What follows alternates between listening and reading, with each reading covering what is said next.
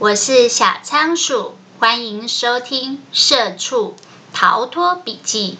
这是一个有关自我成长及财务自由的节目，陪你一起关注你的人生，掌握你的命运。Hello，大家，小仓鼠又来分享有声笔记了。今天要分享的这本书呢，书名叫做《创运思维》。创运思维，作者是金度论。我们已经讲了两次这本书了，今天是最后一集。上次我们讲到有关创造好运的关键钥匙，在行动之前跟行动中。那我们今天要来讲行动后。复习一下我们之前讲什么？我们之前讲到。要找到自己的好运目标跟方向，还有要减少转速，提高速度，而且要洞察趋势，找到顺风。那后来也讲到飞轮跟转念的观念。那今天要讲什么呢？今天要讲的这个观念呢，我觉得，嗯、非常实用，是可以每天运用在你的生活当中的。那就是每一次行动之后要做复盘。复盘是什么？我不知道大家有没有看一出美剧叫《后翼弃后翼弃兵》。后羿弃兵啊、嗯，我还是发不好，没关系。那个里面是一个西洋棋的高手，一个俄罗斯的女生。嗯，我觉得那部片非常推荐，大家可以去看看，因为。他们下西洋棋玩呢，通常要在脑海里面回想一下今天一整天这个棋局的走势，然后回想一下，如果下一次下一次下棋的时候，自己应该要做什么样的动作？为什么要这么做呢？其实复盘这个概念呢，就是。让你减少重蹈覆辙。简单来讲，就是修正你的一些缺点，让你不要再犯同样的错误。嗯，我记得之前小仓鼠有讲过一个书，叫《写吧，为了抵达自己》。那里面的作者也有说，透过写日记或是写手账，去记录你今天发生了什么事情。为什么呢？因为在记录的这个过程当中，你会想办法的让自己从无意识变成有意识。你在文字化跟明确化你自己每天所做的事情。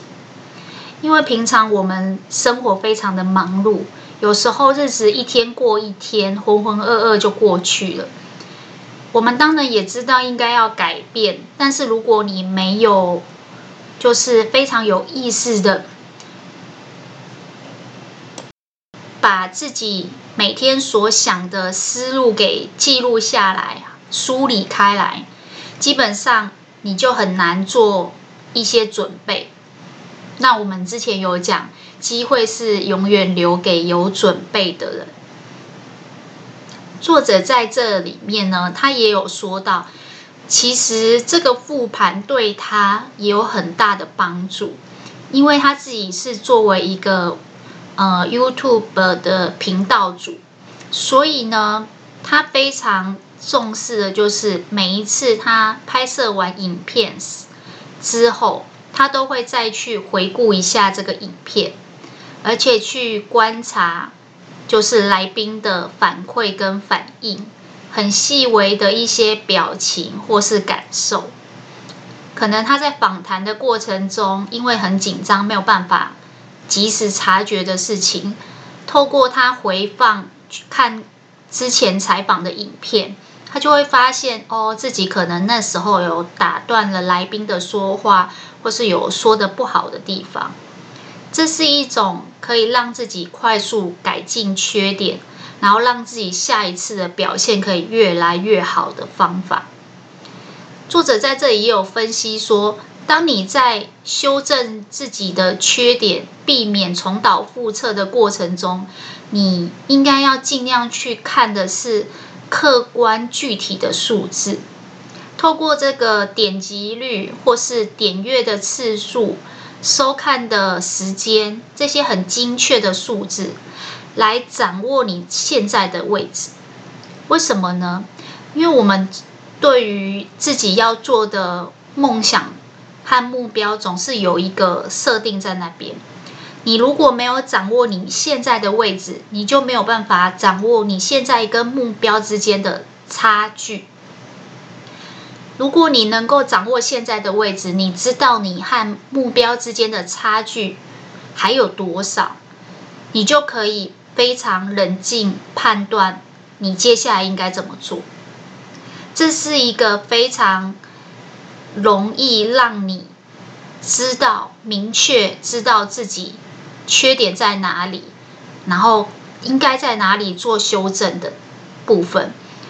而且，因为我们是用客观的数据，所以它不是说，呃，随便一个人很主观的、很浅碟的来告诉你他的建议，你就包山包海全盘接收。相反的，你应该透过这些背后的数据，很客观理性，用第三人的角度去看待现在所处的位置，因为这样才能够确保你努力的方向是对的。你修正完以后，你会发现你每天就是在一个确实缓步的成长状态当中，所以。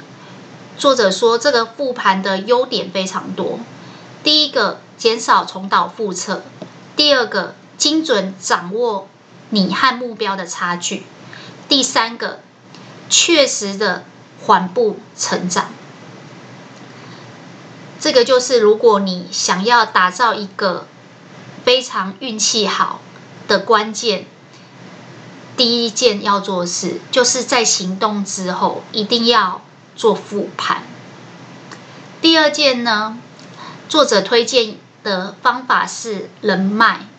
我想人脉这个概念很多人都知道，但是大部分人都没有确切的在经营。这个作者的人脉这一个主题呢，它的标题是为我打开另外一扇窗的人。为什么这么说呢？记不记得之前小仓鼠有简介了一下这个作者他的经历？他中间有出一本书叫《YouTube 年轻富豪》。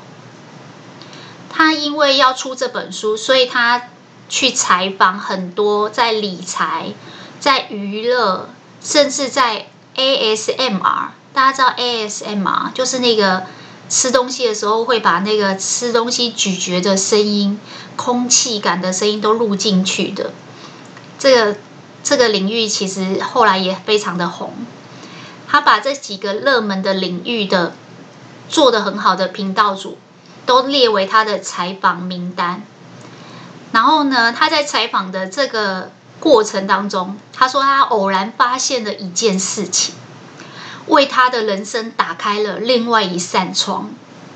他说，他因为在采访的过程中偶然遇到一个频道主，跟他公布了他的频道收益，就是他每个月赚多少钱。他非常惊人的发现，原来这个频道主如果做得好，一个月的收益竟然有台币一千六百万。记不记得我们上一集讲那个宝蓝频道，就是小朋友的玩具开箱的那个频道？他上新闻的原因是因为他在江南，就是我们的天龙国，买了一栋大楼，他斥资了天价九十五亿，所以上了新闻。然后这个部分作者就说他去洞察了这个整个大趋势，整个时代的红利原来是在频道这件事上。那个宝蓝频道，就作者里面的分享是说，那个宝蓝频道一个月的收益是两千多万台币。其实看到这里，小仓鼠都想要躺平，不想做了。有的人，他做一个月的收入，有可能是你存了三十几年的退退休金都还存不到的两千多万。不过那个宝蓝频道本来就是韩国频道组里面的第一名，广告收益第一名，所以不要拿它来比较。但是作者在这一个单元他也有分享说，当他要出书做那个 YouTube 年轻富豪的这本书的时候，因为他采访了很多知名的各领域的频道主，而这些知名的各领域的频道主。都成为年轻的富豪，不到三十岁财富自由。为什么？为什么不到三十岁可以财富自由？他这里说了，因为这些频道主甚至拿出对账单跟他说：“我的频道收益一个月是一百六十五万。”所以他就非常惊讶，原来现在有人不用学历，不用漂亮的经历，也不用家里有人脉、钱脉或背景。这些年轻富豪逆袭翻身，就靠一个频道。所以他说，他偶然知道这件事以后，打破他对世界的认知，为他的人生开了另外一扇窗。记不记得我有说过他的经历？他原本是二流大学，爸爸因为失业，妈妈跟哥哥都得忧郁症，他自己也得忧郁症，所以他是一个贫穷又生病有忧郁症的人。然后学历是二流大学，经历也不好。后来他逆袭翻身，第一件事情是去投稿写文章，得奖以后他进外商，进了外商以后他开始写作当作家。等到他变成畅销作家的时候，他下一步就是做什么？频道主。那他为什么做频道主？他这里就讲到了。就是因为他遇到了一个频道主，偶然让他知道了这些讯息以后，等于为他的世界又开了另外一扇窗。他本来可能只是想当作家，所以因为当作家去出书，要采访这些人，偶然知道这个消息。所以人脉重不重要？你认识的人可能会打破你对这个世界以前的认知，开启了通往这个新世界的大门。他说他以前的观念呢，觉得一般来讲高收入的族群就是从小就是很会念书当医生，很会念律那个法律就当律师，不然最少要是会计师或老师。他从来没有想过没有名校学历，没有大公司经历，也不是自己在经营创业的那种自自雇者，竟然可以赚这么多钱。而且这个频道主还跟他分享说，他第一个月的收益到第四年的收益，整整成长了三百七十九倍，一个月一百六十五万，一年就是一千七百多万。我记得之前我在看一些存股达人说自己利用殖利率五到六趴，每年可以做领。三百到五百万的利息，大家反推起来，他们都要上千万的本金，所以很多人会认为做频道主是一时的风潮，嗯，不可靠。如果你是这样的家长，你一定要更改你的思维。为什么？因为如果你一个月收益是一千，呃，一百六十五万，你一年就是一千多万。你知道你一年赚的钱，拿到股市做长期殖利率，不要做短期做价差，你每个月呃每年就可以领两两百多万的利息。当然要看你的殖利率是多少，意思就是本多终胜。当你本金大的时候，接下来你去做就算是很保守的长线存股的投资，你也可以靠着利息过很好的中晚年。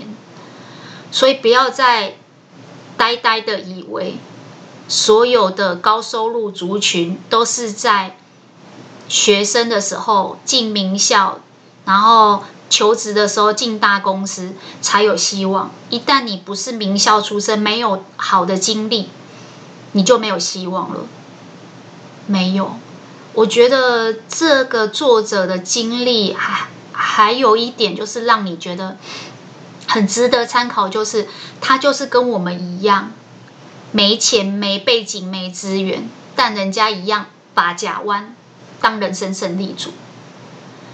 很多人都会认为这是不可能的，但是我觉得他的秘诀在于。他非常认真的在吸收其他人的成功经验。他虽然自己不是人生胜利组，但是你要想想，他采访了这么多的成功创业的人，每天告诉他创业的心法、成功的制胜秘诀。你真的觉得他还是同一个人吗？他脑袋都换过一轮了。所以他说：“其实呢，如果你一直活在你自己的世界，你永远没有机会知道外面的世界是怎么运转的。”有一句话叫做“贫穷限制了我们的想象”。我要说的另外一句话是“视野限制了你的认知”。如果他不是因为去采访，也不会打开了这个新的视野，也不会。打破了他个人对于世界的认知，所以他说他一直到自己开始经营频道，利用那个 YouTube 赚到钱，他都还不相信频道可以让他赚钱。一直到他后来做的这个频道叫金作家 TV，大家可以去查一下他的频道。已经变成百万订阅，在八个月里面，他就已经赚到台币大概十一万。他才知道，哦，原来以前我们就像个外行人，看热闹，只知道频道现在是一种流行，但却没有让自己看懂门道，然后让自己深陷在这个潮流当中，跟着顺风一起起飞。等到他接触了这些频道主，然后采访他们以后，他才真正了解说，原来有这么多年轻的富豪、新兴的富豪，他们正在创造一种前所未有的收益方式。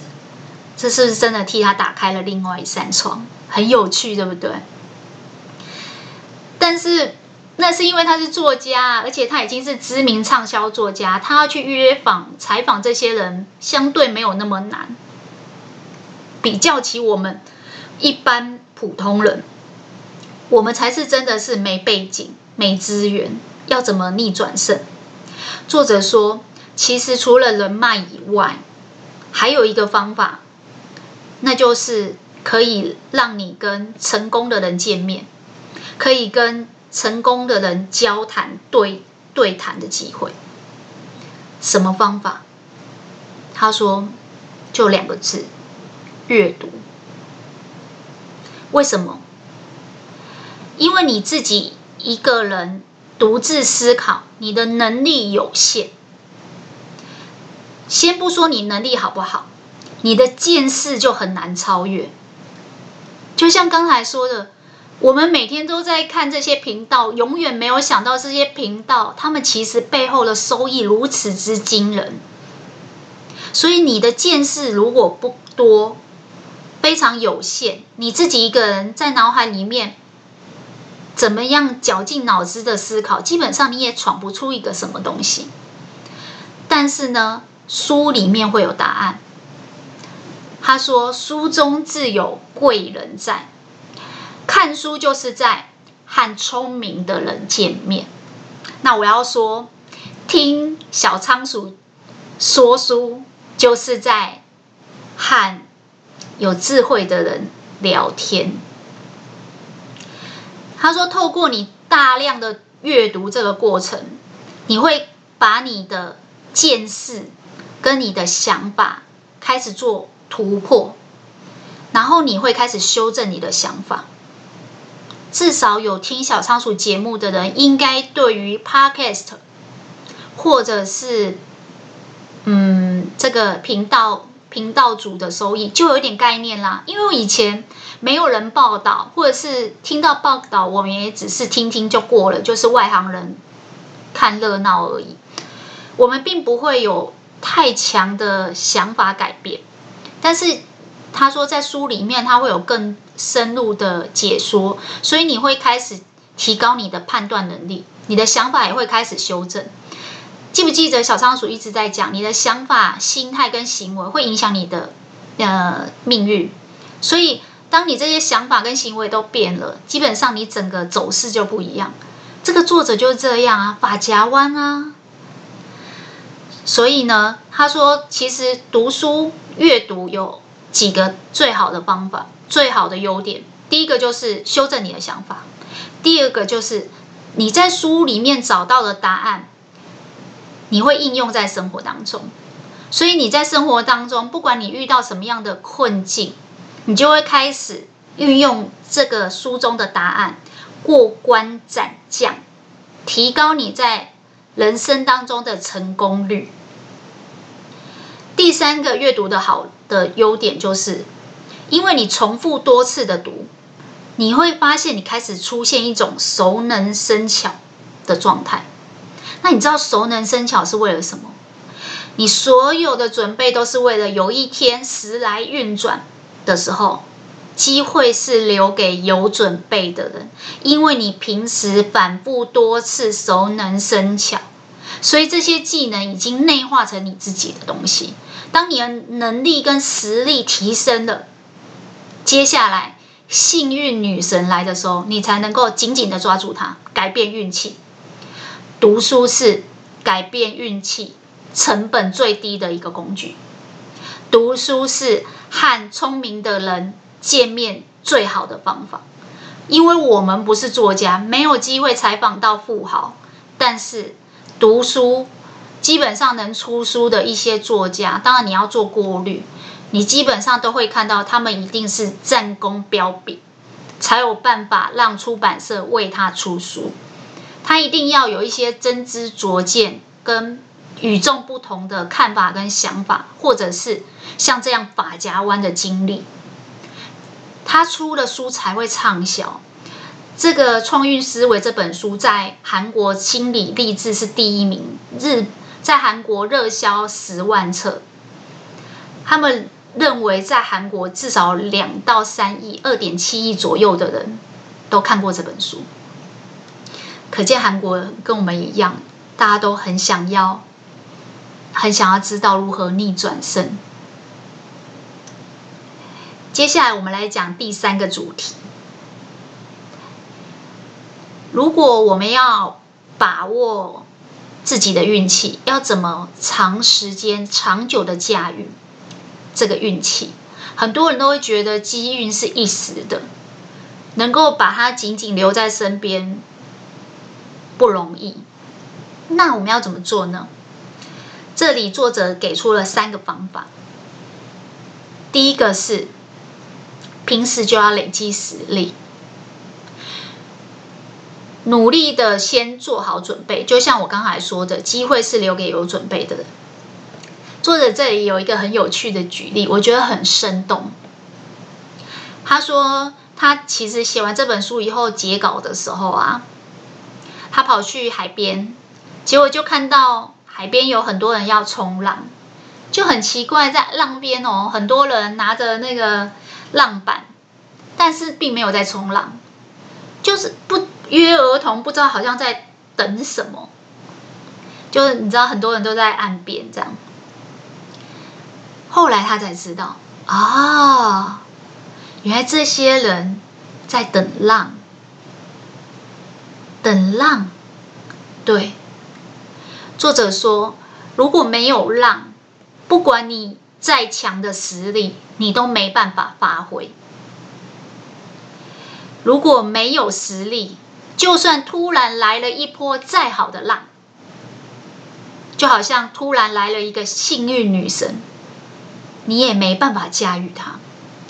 所以他领略了一件事情：我平时就要好好累积实力，做好准备，因为我累积实力，才不会让这个浪来了我没抓住它，也不会让这个浪来了。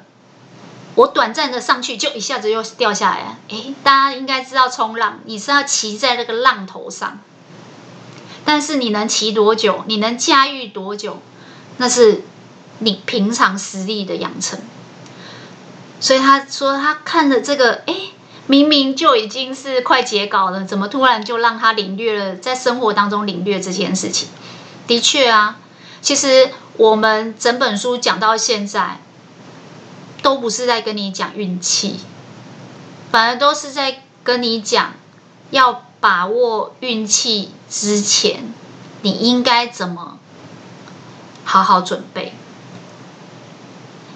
第二个部分就是学会等待。他说：“我们每个人都需要好的运气，就好像上一集小仓鼠有说，诸葛孔明要草船借箭，他也要等啊。他等什么？他等着丞相起风了，他等着顺风的时候。”他可以借这个风力，借力使力。所以他说，其实我们每个人在成就一番大事业，也都需要好的运气。要做频道主，你一定要好的运气。除了你平常很努力以外，大家都很努力呀，凭什么就是你？所以他说，其实学会等待是一件很重要的事。其实我觉得耐心跟等待很重要。小仓鼠自己在种花的过程中发现，耐心非常重要。很多人之所以没有办法成为绿手指，大部分是耐心不足，还没有观察植物的反应，还没有过一定的时间，就急着想看到它成长，就是。闽南语说“假定弄破碗，弄破碗啊”，不对，台语还是不好。就是说，当你心一急，基本上反而不容易成就一番事业。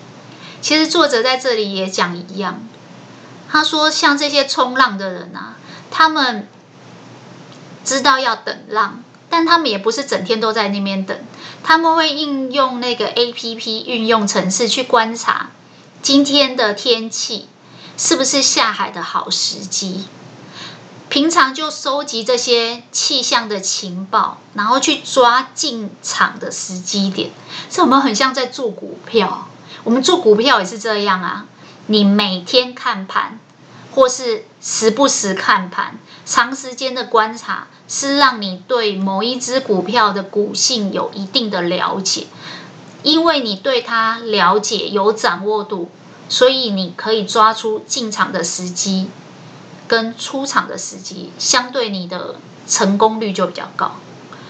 在这边冲浪的也是，等到诶平常收集的资讯，知道下海十七点，时机一到，抓住运气，乘风破浪。我相信很多人想要创业，想要斜杠，想要做什么事情，但是。会犹豫，会挣扎。其实某种程度，你可以试一下这个思维，学会等待。在等待的过程，先收集情报，慢慢去抓进场的时机点，就像在等下海的时机点。等到下一波浪一来，抓住这一波浪，乘风破浪。诶，像刚才讲的那个频道主，一个月就赚一百多万。其实。之前我有听过人家说，在股票里面，人一辈子会遇到两到三次的高成长的波段，只要掌握一到两次高成长的波段，基本上就翻身了。投投资就是这样，但是呢，能不能掌握这个运气，最重要的。还是来自于你平常有没有观察、收集情报，然后等到时机一来，你有没有办法掌握这个运气，乘风破浪？作者说，那你也有可能像股海一样啊，你上去了，结果掉下来，你只是短暂的赚了一波，甚至你赔了钱，你失败了，怎么办呢？学会等待，沉潜自己，准备等待下一波浪，等待下一个机会到来。你平常该做什么做什么，第三个就是，如果大家都觉得运气是一时的，为什么有些人可以长久留住运气呢？作者说了一个概念，是长久留住运气的秘诀，就跟我们刚才讲那个冲浪是一样的。他说，如果你想要驾驭这个浪，去享受这个大浪来袭，可以驾驭它在上面这样子稳住重心的感觉。他说，你平常就要锻炼好自己的实力。抓好自己的平衡感，练习自己的重心，怎么样调整？最重要是量力而为，平常非常非常规律的去训练自己，量力而为，你就可以长久的留住幸运。其实这个用股票来想，你们应该会更能理解，因为我们一般人没在冲浪，股票也有在讲这个叫做。如果今天遇到了股市大跌或或是股市正在高速的成长、拉高的时候，平常的准备当然很重要。你平常就有好好的在收集情报，然后抓住这个机会，这当然很重要。你学会等待机会来了以后再去乘风破浪也很重要。但第三个量力而为更重要，为什么？有些人就会说：“我就十年磨这一剑，一看到股市有一点点跌势，就冲进去了，一口气买了好几张。”这个叫做没有量力而为，运气呢就会比较短暂一点，你没有办法长久的把它留在身边。原因是因为一滴可能还有一滴滴。当你今天崩跌了十趴，你就冲进去；等到它崩跌二十或五十趴，就是打对折的时候，你就完蛋了。所以他说，除了平常累积实力，实力很重要；第二个，抓住运气很重要；第三个，量力而为也很重要。这个长久留住运气的方法方程式就是实力乘以运气。成语量力而为。其实这个小仓鼠真的最近也一直不断的在自我训练，内化在我的生活当中。小仓鼠的实力，我相信自己可以成功的驾驭 Podcast 这个工作，已经训练一段时间是没有问题的。我平常也很努力的在累积自己的实力，在做节目之前也有做很努力的准备。但是努力这么多的准备，也要等待时机。所以后来 Podcast 开始红了以后，我就赶快抓住这个运气。但实力跟运气有可能让你一时爆红，但是过于短暂。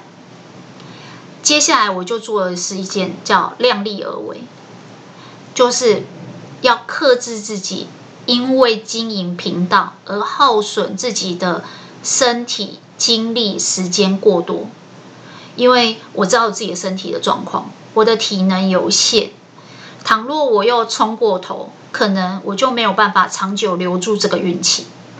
所以量力而为，运用在生活当中，就是你对于自己的成功欲望，或者对于自己的自我鞭策，有时候要收敛，这样你才有办法长久的驾驭你的幸运女神，永远是相伴在你的左右。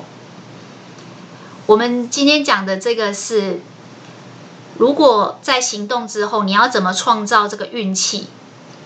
我们讨论的第一个有关复盘，减少重蹈覆辙的错误；第二个有关人脉，去找找什么样的人可以为你打开另外一扇窗，通往新的世界；第三个，我们讨论到书中自有贵人。你所担心的事情，书里面都有答案。仅凭你一个人想，永远想不透，所以去阅读。第四个就是我们要学会等待，就算现在短暂的失败，你就好像股票的下跌一样，我们就等下一波浪。学会等待，并且平常累积实力，量力而为，你就可以把运气长久留在你身边。这是我们第三阶段跟大家分享的创运思维的笔记。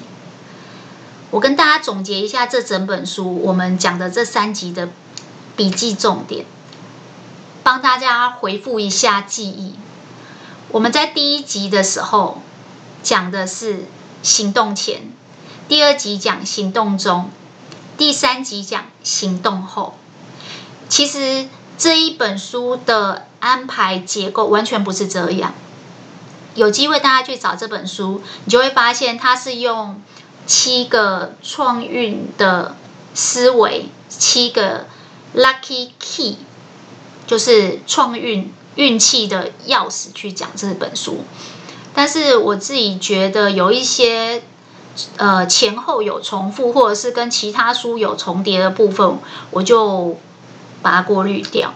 所以我自己总结出前中后行动的前中后的架构。这个架构我是怎么分的呢？之前有一个行销气管的理论叫 PDCA。P 就是 Plan，就是你做任何事情之前你要有规划。D 就是 Do，D-O 就是行动。C 就是 Check，就是行动完你要去确认你的行动有没有什么缺点。A 就是再重复的行动，Action。PDCA 这是一个很有名气管上面的一个理论，我是用这个 PDCA 的概念。的 PDC 行动的前中后来做这个整个节目的安排架构，因为这样子可以最有快速的方式去帮你们做复习。在行动前，你要搞清楚你是一个什么样的人，认识你自己，找到对你来讲会好运的目标，你有很明确的努力目标。接下来。